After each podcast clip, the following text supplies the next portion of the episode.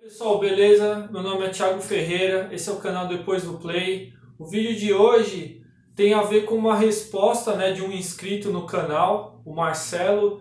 Ele escreveu no último vídeo que eu fiz, que era sobre o texto Fetichismo na Música Regressão da Audição, o seguinte. Massa, Thiago, muito boa discussão. Pelo que entendi, existe uma influência forte das análises econômicas do Marx no pensamento do Adorno e Horkheimer. Gostaria de ouvir mais sobre textos críticos, a posição deles, Adorno e Horkheimer. No vídeo você cita o Benjamin, né? no caso Walter Benjamin. Existem outros autores? O pessoal da antropologia, talvez, não sei. Me parece que eles não conseguem romper com o conceito de alta e baixa cultura, ao contrário, reforçam isso.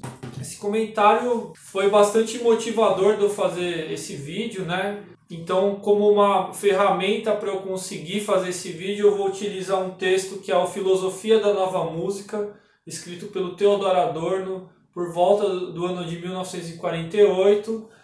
E também, para falar desse texto, eu vou utilizar o livro que eu utilizei também nos vídeos anteriores, Teoria Crítica da Indústria Cultural, do Rodrigo Duarte, então, como o Marcelo no último vídeo ele comentou do Benjamin, né, do Walter Benjamin, eu, eu Walter Benjamin ele vai reaparecer aqui por quê? Porque o Theodor Adorno ele se inspirou muito no Walter Benjamin para escrever diversos textos sobre estética e esse é um deles.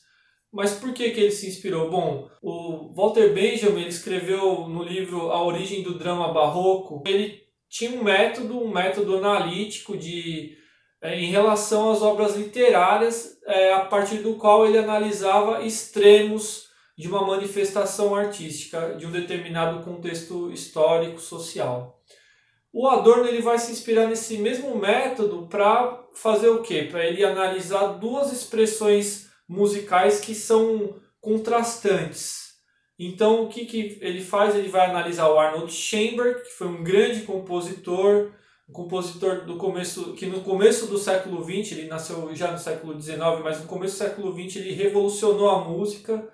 E ele revolucionou a música como? A partir desse método de composição que é o dodecafonismo, o serialismo, o atonalismo, que é uma evolução, ou não exatamente uma evolução, mas é um desenvolvimento, talvez, do material musical que era a música tonal. Então a música que nós ouvimos é a música que tem acordes, que esses acordes eles causam essa sensação de relaxamento, né, de repouso e tensão.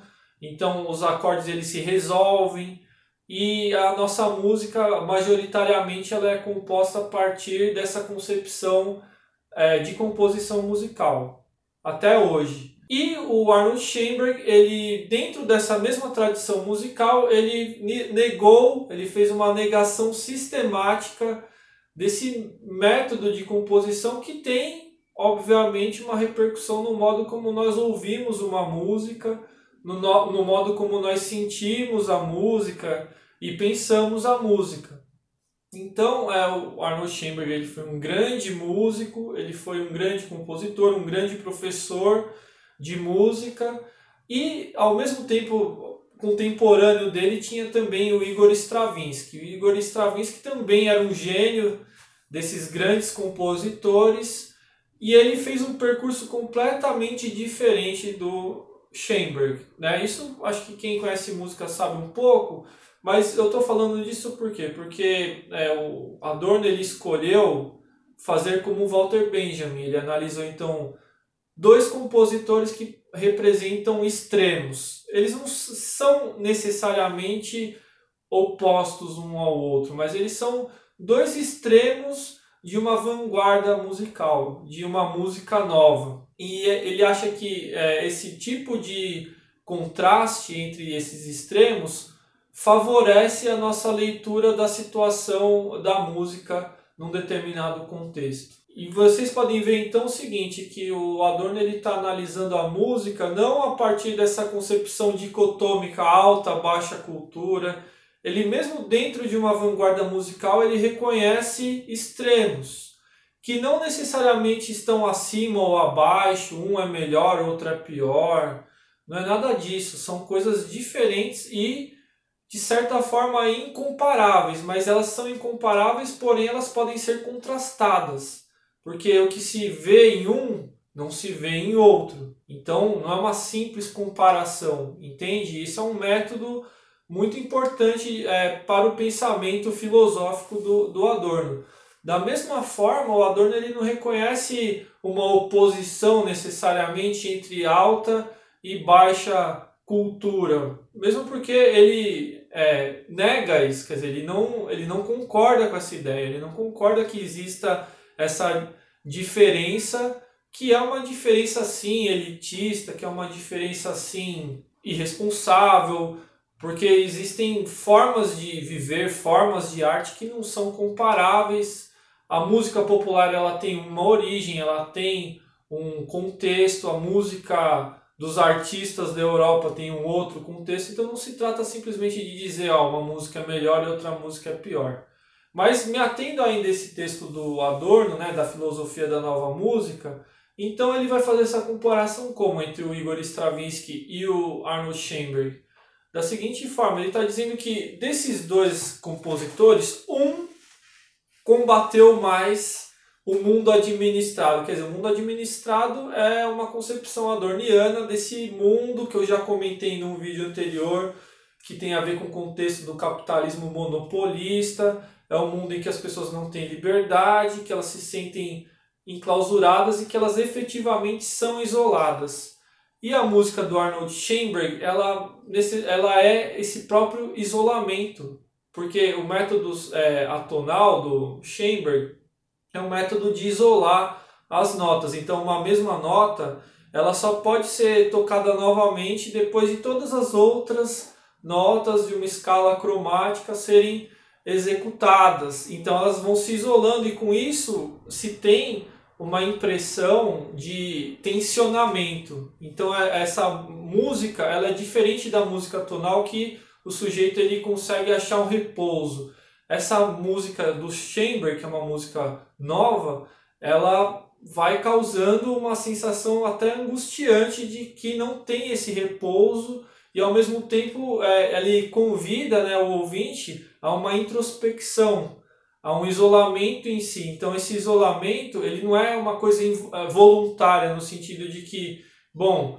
ele está compactuando com o isolamento do indivíduo burguês, por exemplo. Não é exatamente isso que o Adorno está falando. Isolamento desse negócio de competição, de um ser melhor que o outro, é justamente o contrário. É o contrário dessa ideia, é o contrário de que esse mundo nos faz isolado e isso não é algo que tem a ver com a nossa autonomia, que tem a ver com a nossa felicidade, por assim dizer. Então, é, o, o Schoenberg, ele, para o Adorno, ele está sendo muito corajoso ao realizar isso na música, porque isso também leva ele, compositor Schoenberg, a um isolamento igualmente. Porque quem que vai conseguir ouvir essa música, né?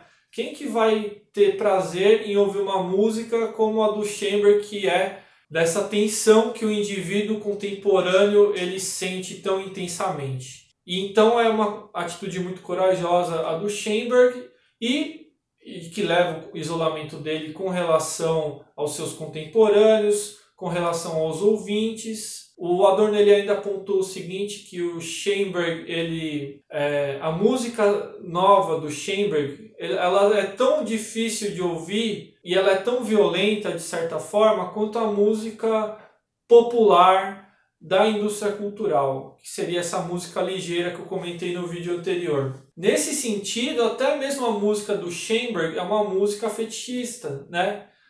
Do fetichismo que eu discuti no outro vídeo também, porque o fetichismo tem a ver com essa violência que se pratica contra o sujeito. Então, uma música que é muito de vanguarda, que se retira do convívio social, ela não está exatamente revolucionando tudo, ela tem também a sua parcela de responsabilidade nessa sociedade tão desigual que, é, na qual houve a barbárie, inclusive a barbárie de Auschwitz. O Adorno ele também já escreveu textos sobre Auschwitz.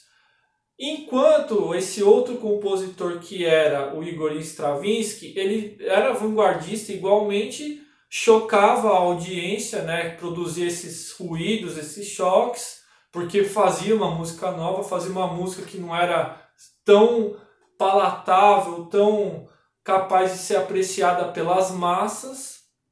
Porém, nessa mesma música que tinha um desafio né, de, de ouvir, de contemplar essa música, essa mesma música ela também é, apresentava um quê de música das massas, que é o seguinte. Então, o Adorno ele vai se voltar dessa vez contra o Stravinsky, dizendo que o modo que ele causava esses estranhamentos, esses ruídos, esses choques, tinha a ver com um expediente que era o do recurso ao grotesco. Então ele utilizava elementos grotescos da música que remete a um tempo em que não havia essa ideia de indivíduo, que havia só o, a coletividade, o todo. Então ele está dizendo, ele está falando a respeito dessas músicas que são muito arcaicas e que ele usava como um elemento de composição das músicas dele. Bom, como que eu interpreto isso? Né? Então eu vou até utilizar um outro livro aqui, que é do José Miguel Wisnik, que é O Som e o Sentido. Ele comenta muito brevemente a respeito do Adorno, mas ele diz algo que tem a ver com o que eu estou falando agora. Tem a ver com essa ideia da do tempo, da temporalidade que o Adorno está se referindo, talvez, talvez tenha a ver então com a ideia do ritmo, né? Eu só posso imaginar isso. O ritmo na música europeia ele foi recalcado, ele foi sacrificado em função é, do desenvolvimento harmônico e melódico da música.